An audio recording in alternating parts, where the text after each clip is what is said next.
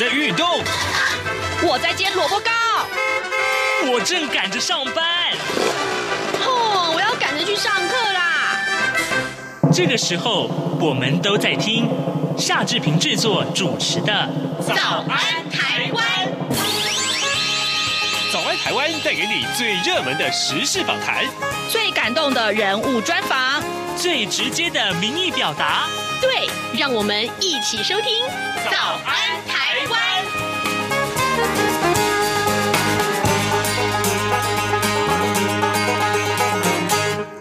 台湾！我是夏志平。今天是二零二二年的五月十三号，星期五。今天呢，志平在早安现场这个单元里面要为您连线美国之音白宫记者黄耀义。我们请耀义为我们来传递最新的来自白宫的第一手的采访讯息。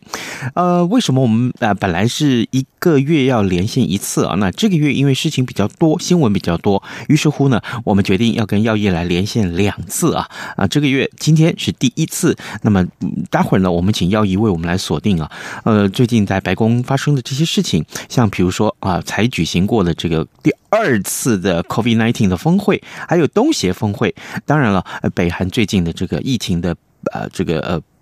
爆发，这个目前当然呃我们刚看到白宫也有一些说法，所以呢，待会儿我们请耀毅跟大家来呃一块儿来分享这些最新的内容，呃，提到了疫情，当然各。平面媒体上面的头版头条讯息，当然今天全部都是跟疫情有关了。呃，台湾的疫情实在是非常的严峻啊。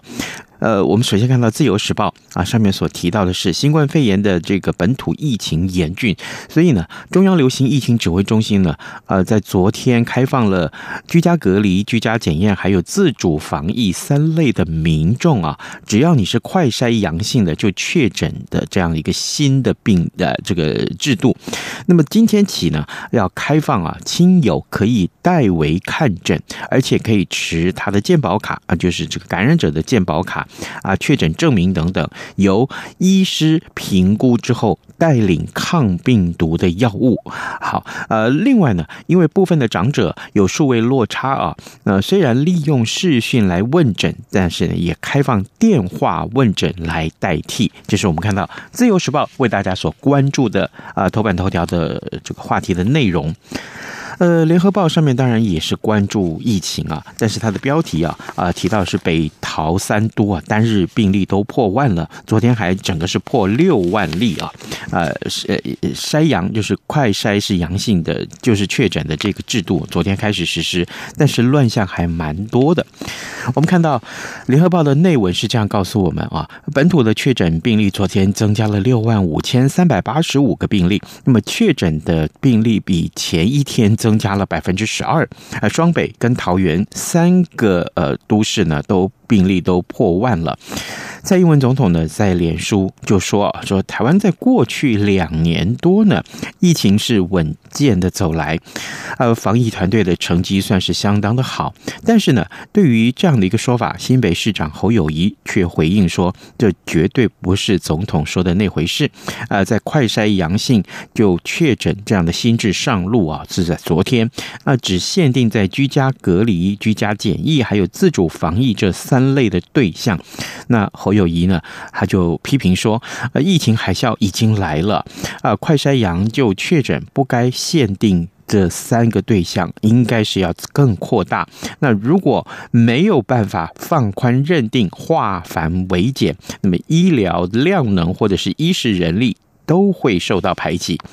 昨天新增加的七十九例的中重症啊，包括了中症六十一人啊，重症有十八个人啊，重症里面十八个人里面就有十七个人死亡啊，其中呢三个人是在家里面昏迷，然后呢送医急救不治之后筛检确诊。那重症案例当中啊，有一名重症个案是小于十岁的学龄前的啊小孩子，呃，并没有慢性病史，也没有打疫苗啊，呃，面部神。神经的这个病症让他住院，那，目前还在加护病房。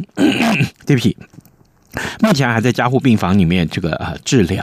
好，这是我们看到啊，《联合报》为大家关注的疫情的焦点。呃，《中国时报》当然也关注的疫情，不过呢，啊、它的标题是更耸动了哈。呃，我们看到它的内文是提到，就是说，呃，新冠疫情大爆发，昨天国内新增加的这个病例数是六万五千四百四十六例，那么呃，确诊数跟死亡数呢，其实都创下了今年的新高。呃，二零二零年开始，新冠肺炎在台湾的累计啊，已经夺走了九百六十八条人命了，而且呢，有一千四百七十三个人在接种疫苗之后死亡，所以呢，合计啊，算起来是两千四百四十一位民众已经丧失他们的宝贵生命，在海啸疫情海啸这个当面。这冲下啊啊，那么所以台北市长柯文哲啊，他就警告说，呃，现在呢是台湾防疫的最后一关了啊，民众如果快筛为阳，中央就应该要赶快给药啊，如果还坚持说要 PCR 检测是阳性才能够给抗病毒药物的话呢，那么他呃就告诉大家说一定会死很多人。好，这是 《中国时报》上面的头版头条内容。好的，今天因为疫情的关系啦，这个呃新闻比较多一点。现在时间是早晨七点零六分十秒了，我们要先进一段广告。呃，广告之后，我们马上跟耀义连线喽。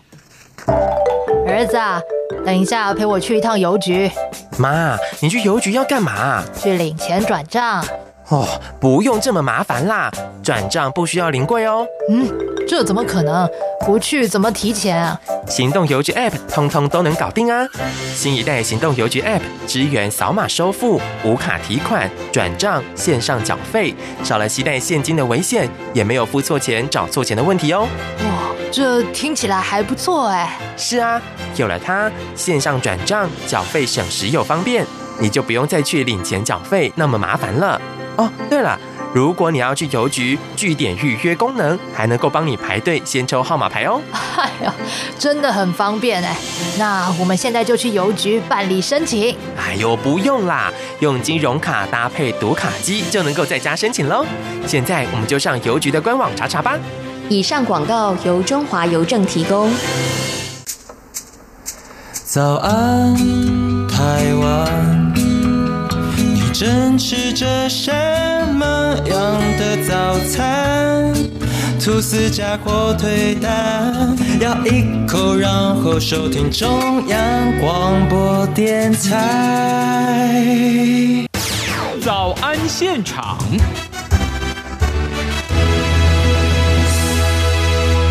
这里是中央广播电台台湾之音，您所收听的节目是《早安台湾》，我是夏志平。此刻时间，早晨台北时间是一七点零七分五十五秒了啊！来，我们要为您连线美国之音白宫记者黄耀毅，我们请耀毅要为我们分享来自白宫的第一手的讯息。耀毅，早安。这边你好，各位央广的听众朋友们，大家好，我是黄耀毅。是，谢谢，谢谢耀毅，这个月要麻烦你两次了，哈哈，谢谢你哦。好啊、呃，当然啊、呃，是因为这个来自白宫的讯息特别的多哦。我们首先请耀毅为我们来关注一下这件大事啊，就是呃，COVID-19 的第二次全球峰会呢，在呃美国时间的十二号举行，所以呢，这是第二次的峰会了。我想先请邀于为我们的听众介绍这一次会议的重点包括了哪些？那、在呃会议召开的时候，拜登总统是不是也有重要的谈话呢？是，所以我们知道这是第二次的这个呃全球新冠疫情峰会，是第一次是在去年呃十月的时候举办的。嗯，那么呃这一次是透过线上的方式举办，然后几乎大部分的国参加国家其实都是以录音呃录影的方式来呈现，包括像台湾是由这个前副总统陈建仁也是以视讯的方式先录影来呈现。那拜登总统也是录有录了一段开场白。那美国这边则是美国的副总统贺锦丽。他是亲自这次在白宫那边与会，还有美国驻联合国大使啊、呃，这个他也是亲自，他们两个是这个坐在一起在会议桌上，然后跟这些领导人做视讯这样子。那在拜登总统的他的致辞当中呢，当然第一个是讲到美国自己本身疫情，所以我们大家都知道，就在过去几天，美国突破百万人死亡，就是因为这个新冠病毒，所以这是一个就是很。就是不愉快的一个消息。那拜登总统就在呃在今天的这个啊、呃、新冠疫情的方面，也是在表示说，美国的确感同身受，世界各国大家都受到这个病毒的侵袭，那美国自己都死了百万人，那所以呢，也就是更加有这个要这个下定决心说，大家要来合作，把这个病毒给。控制住。那拜登总统先讲，就是说呢，美国现在已经透过国务院跟美国的国际开发署，向东南亚国家啊，因为我们知道今天就是这个东协的峰会的同时，嗯，已经提供了超过两亿美元的疫情援助，跟超过一点一五亿剂的疫苗。那当然，大家就很关注说，哎，这个你在去年的峰会第一届峰会就宣布要要捐疫苗，有没有？台湾那时候也是有拿到疫苗。那你第二届峰会会不会有宣布新的疫苗呢？那白宫资深官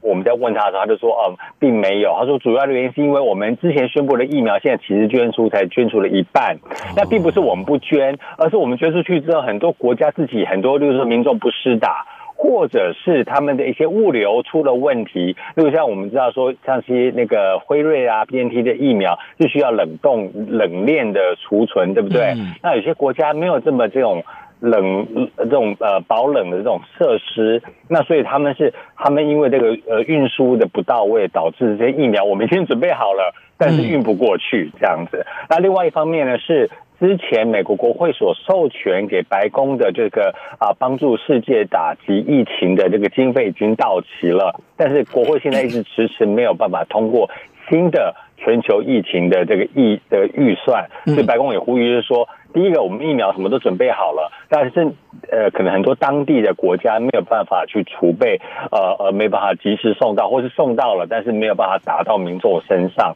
第二个是国会现在钱不够给我们，那我们。就是我们有准备，但是没有办法做呃能够做。他说他也呼吁国会赶快把这笔钱通过，不然没有办法来帮助世界各国。那但是呢，这一次啊、呃，拜登总统也宣布一个新的政策，就是说呢，啊、呃，除了我们美国自己免费送这些疫苗给你们之外，我们也希望你们可以自助添助啦。嗯，所以美国我们知道美国的这个 NIH 就是美国卫生院，不是是。世界这种医疗的先进的技术研发的一个中心之一嘛，拜登总统就宣布了，美国的国家卫生院会来免费跟世界各国分享某些跟新冠病毒相关的科技，然后希望可以说，哎，你们自己本国在研究的时候，如果你们有需要哪些科技的方面，你可以跟我们索取，我们可以协助你取得一些突破，这样子。同时也呼吁拥有相关科技版权的一些私人公司呢，也能够考虑哦来效法。那来帮助呢，这个世界各国一起来控制疫情。所以呢，我们看到在今天星期四的这个新第二届新冠疫情峰会上面呢，啊，拜登总统是有做出这样子的宣誓视频。嗯。好，那么呃，当然呃，大家都关注啊，这一届的这个峰会里面，其他的国家也说了哪些话，或者说是会不会在这样的一个会上面，呃，有哪些国家有没有提出一些呃需求，呃，希望美国或是希望其他国家先进一点的国家，在医疗科技上比较先进的国家，呃，可以来寻求支援。那另外一个就是像啊、其实有很多的国家在防疫成绩上是不错的，是不是也在这个时候会有一些分享呢？是，呃，所以我要跟大家抱歉，就是因为今天同时，就像我们要一开场的说的，嗯，我们同时美国也举办了这个东协、哦、美国东协峰会，那所以我今天主要的焦点我都放在东协峰会上面，对，但是东东协峰会上，所以这个新冠峰会方面，其实我比较呃关注到就是我刚刚所说的部分，但是其实东协峰会上面。新冠疫情也是东协峰会的一个重点之一，所以其实今天呢，美国还宣布了在东协峰会上宣布说，美国另外成立所谓的呼吸道传染病防卫平台，还有全球医护人员倡议。一方面呢是协助世界各国来预防未来就像这种 COVID-19 大流行病的爆发，一方面是要帮助跟训练，还要保护这个医护人员哦，然后另外还要持续推广疫苗的接种。所以说，今天其实等于这两个峰会的同时，新冠疫情都是这两个峰会的重点。那呢，包括像刚才拜登总统说分享科技，包括刚才说成立这两个新的平台呢，都是美国最新的宣示。这样子。是。好，各位听众，今天早上志平为您连线访问。美国之音白宫记者黄耀毅啊，呃，耀毅在每个月的中下旬都会跟我们连线。那这个月呢，其实我们关注到很多的事情。首先啊，我们呃第一次先请耀毅在今这个月的连线里面跟我们来分享今天两个很重大的美国此刻正在发生的事情。一个就就是呃，白宫召开了第二次的全球 COVID-19 的峰会啊。当然，呃，会议的重点刚刚呃，耀毅已经为我们来做了呃很重要的整理了。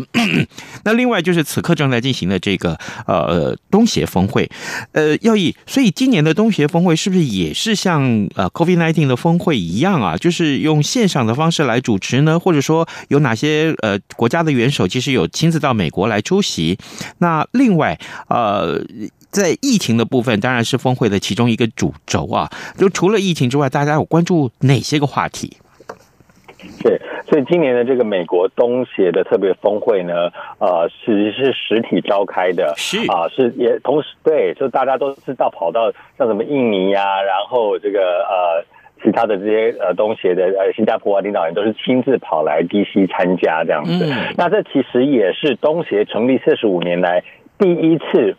所有的东协代表受邀齐聚华府来开峰会，所以这个白宫的这个国安会官员就跟我们说，这里也深具意义啦。但是有趣的是，我们可以注意两点，两个国家，一个是菲律宾，一个是缅甸。嗯，那么菲律宾呢？他派出来的一个是他他他变，因我们知道因为刚经过选举嘛，所以说他这个呃总统是没有亲自前来参加。是那这个呃是派这个外长来代表。那这个大家很关注，就是说菲律宾这个新的这个小马可是啊，就是说。这也是关有一些专家在分析说，哎，他可能对美国的态度是比较疏远的，反而是对中国可能会比较亲近。那所以我们看到，像这个选举完之后，美国国务院发言人普莱斯也有回应，就是说，哦，美国也还在观察，但是我们希望都是保持友善的关系这样。因为基本上，其实菲律宾跟美国关系从二次大战以来，又有美军驻军什么的，所以关系一直是很好的。所以说，美国也不希望改变这样的局势。第二个是我们刚刚说，今天都是实体，对不对？包括菲律宾也是有派代表来，是，但是整个会议桌上只有一张空椅子，而且是故意放在那边的椅子是没有人坐的，是谁呢？就是缅甸。那白宫资深官员就告诉美国之音说呢，他说其实美国跟东协的领导一致同意，因为我们在这个缅甸人权侵犯啊，侵犯这个罗兴亚人，然后又把翁山书记又是又把他软禁什么关起来，就是又又起诉他什么的，所以这样人权侵犯的议题呢，所以。他就决定不请缅甸政府的代表来，而是邀请一个缅甸所谓的非政治代表，也是民间的代表来参加。那还故意放一张空椅子那边。他说呢，他我 quote 他的话，他说这个是在彰显我们美国对缅甸当权者的不满。所以他就讲的这个也是蛮明显。对，讲的很白，就是我们对你不满，我们还故意放一张空椅子在那边这样子。那所以说，他也说缅甸的人权议题也是我本次峰会的讨论重点之一这样子。那呃，所以这个是这两个国家，菲律宾跟缅甸，我们在这一次这两天的峰会特别大家注意到比较有趣的一点啊。那这个东协的领导人，他们星期四上午其实是先到国会去见美国议长佩洛西，还有跨党派国会议员，因为我们知道跟国会议员的这关系呢，也是各国很关注的。是。那之后呢，就是先到白宫外面的一个 Willa Hotel，呃，会见美国的各个企业的 CEO，还有美国商务部长雷蒙多跟美国的贸易代表戴奇，就是来谈美国跟这些东协国家的贸易关系，说要讨论加深经济纽带、科技发展。后疫情的经济复苏，还有对抗气候变化等等。那晚上呢，这些领导人其实是就是现在啊，他已经在白宫了。拜拜登总统是在白宫设宴款待这些东协的领导人，所以我们现在连线的同时，他们在白宫吃晚餐这样子。哦、然后明天的明对，然后明天的话呢，会有一整天的疫情，所以副总统呃贺锦丽是扮演很重要的角色，在星期五的议程哦。嗯、所以他中午先跟这些东协的人呃在。国务院共进工作午餐，然后还会带着布林肯国务卿一起，主要会谈的是海事合作跟疫情复苏。那海事合作呢是什么？我就问这个呃白宫啊，白宫就跟我讲说，是的，这个所谓的海事呢，就是说贺锦丽会跟东南亚国家来谈他们所关心的这个南海议题，因为我们知道中国在南海这个军事化这些岛屿啊，导致很多周边国家，菲律宾啊，包括越南等等国家的忧虑，包括台湾，我们也知道有东沙群岛等等的，也都有这样的担忧。所以呢，贺锦丽会来跟他们谈南海问题，然后之后呢，呃，美国会再跟他们谈，呃，就是所谓的这个基础建设啊。还有这个环保议题等等，那包括美国的运输部、国家公园处等等呢，都跟他们来合作。那现在很有趣的一点呢是，呃，乌克兰议题呢，当然大家很关注。嗯，所以呢，白宫一个资深官员说，峰会当中也会来讨论俄罗斯对乌克兰的侵略。那呃。我们知道很多人都会来说说啊，今日乌克兰，明日台湾这样的说法哦。但白宫多次的说这两者不能拿来类比。那白宫国安会的印太事务协调官坎贝尔在五月十一号星期三呢，在美国的和平研究所也公开的这样讲，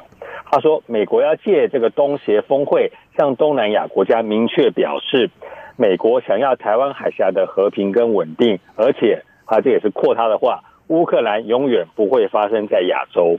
所以呢，他也是。要谈乌克兰，同时呢，也会把这个台湾拉进来，告诉这些东南亚国家说，我们美国立场就是这个样子，不会容许像乌克兰这种情况发生在亚洲。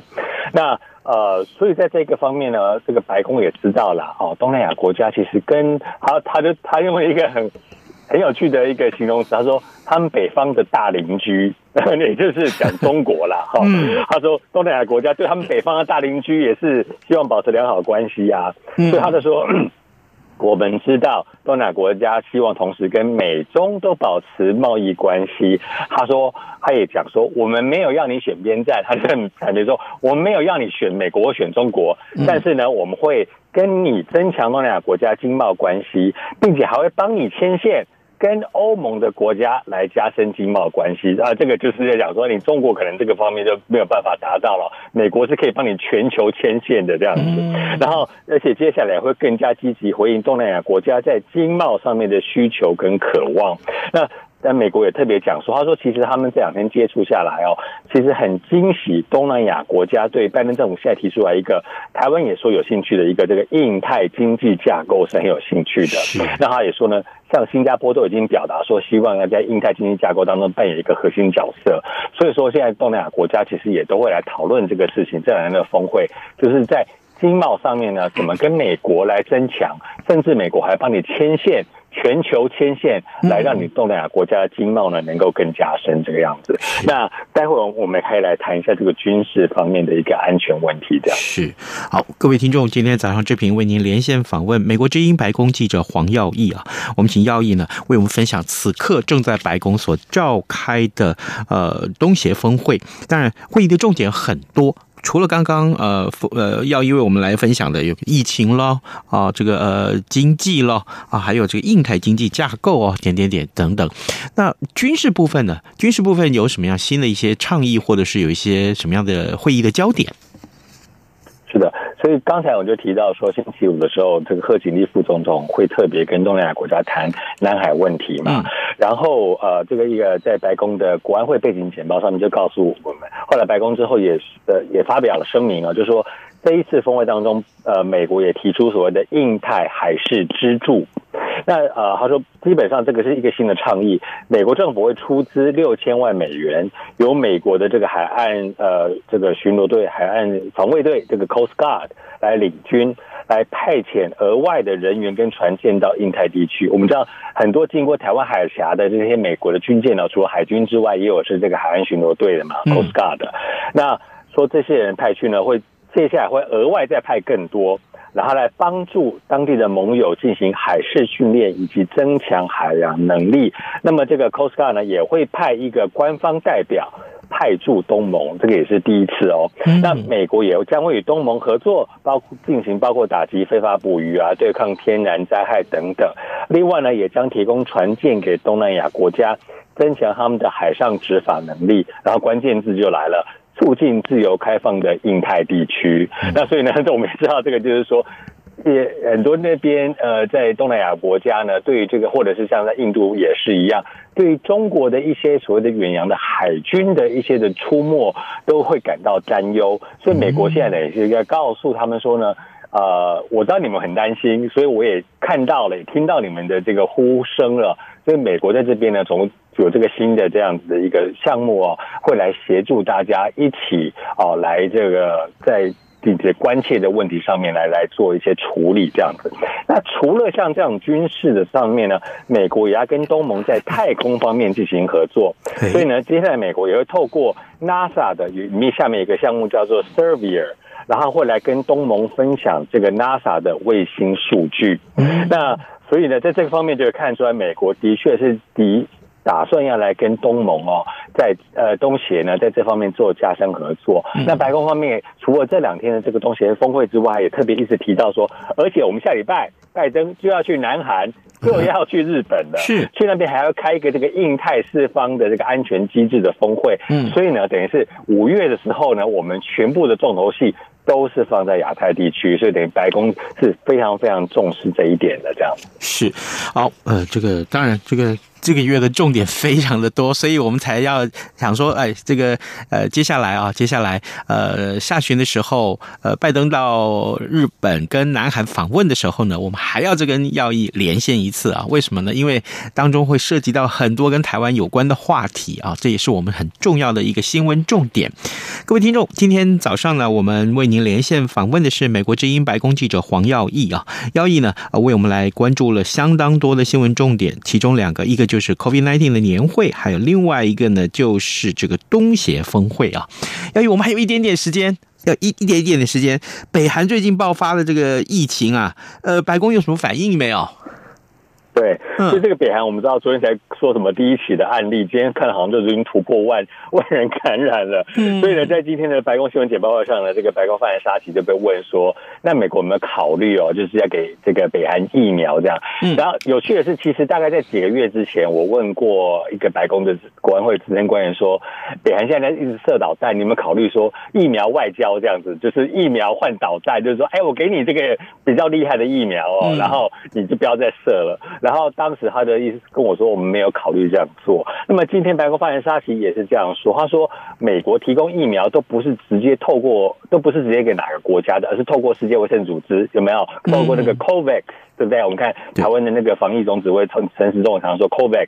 所以我们不是直接给谁，我们是给 COVAX，COVAX 来统筹分配的。但是北韩一直不断拒绝 COVAX。来给他们的援助，那其他我们方面有人道救援，例如说我们要给呃，我们知道北韩人民就没有东西吃，我们要给他们粮食或其他的东西，但是北韩都一直拒绝接受我们的人道救援，所以说他说今天不是我们不给，而是他们自己一直拒绝。那所以今天北韩的确爆发了疫情，美国有在关注，但是美国就是没有办法 给北韩人民疫苗。那他也呼吁北韩当，今天白宫也呼吁北韩当局说呢，你要考虑自己的人民的健康福祉啊，就是说你。不要再再逞强了，就是说，希望他们能够开放来接受这个世界卫生组织由美国来提供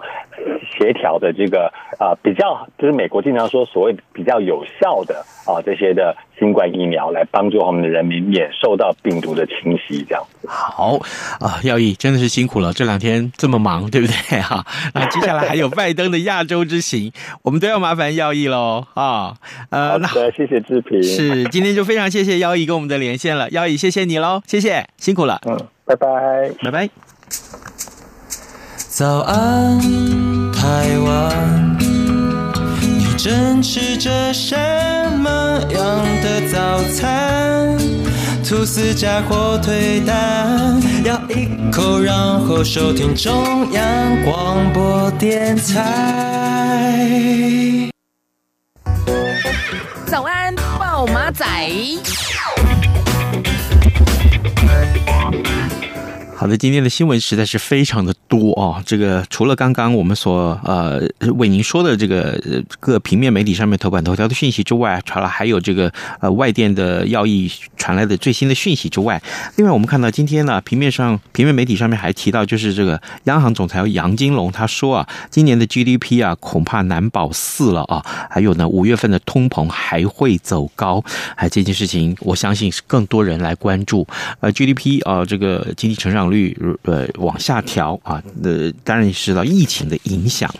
那但是呢，呃，这个财经讯息还包括了就是这个呃打房政策啊，呃第五波的打房已经上堂，意思就是马上就要开始做了。那目前呢，呃民众买房子其实有很多是透过这呃很长期的这个房贷，最长的到三十年。那我们这样来看呢，这个三十年的房贷的这个呃。所谓的这个制度可能就绝迹了啊，这样产品可能就绝迹了。还有房市的热区贷款的成数也要往下调。嗯，这也是呃用心良苦，为了要打房啊。当然，呃自住就不在此限。OK，好，谢谢大家今天啊收听早安台湾。今天是礼拜五了，我们就祝您在呃未来的这个周末有一个比较平安的周末。因为这个疫情实在是非常可怕，对不对？可以的话呢，我们就留在家里过周末吧，好不好？啊，好，谢谢大家收听，咱们下周一再见喽，拜拜。反正过了十二点，好多一样被丢弃。